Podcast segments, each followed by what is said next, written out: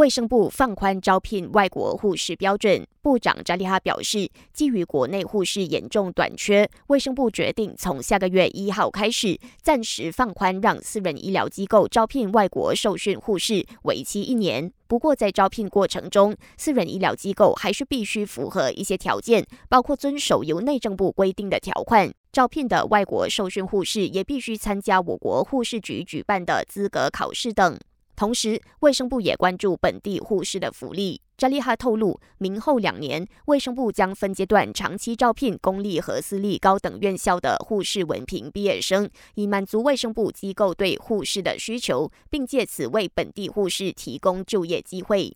为了规范政治现金，团结政府致力落实政治现金法。掌管法律及体制改革的首相署部长纳杜斯里阿沙利娜表示，内阁已经就这项法案拟定了七项政策考量，并提交给了国会人权、选举和体制改革特选委员会，当中包括限制候选人及独立人士、代理人禁止接受来自国外单位的政治现金。另外，阿莎丽娜透露，首相纳杜斯里安华明天下午将在国会上针对总检察署在健康思维基金案中停控副首相纳杜斯里阿莫扎西一事作出解释，到时也会开放让任何有相关问题的在野党议员向安华发问。感谢收听，我是资琪。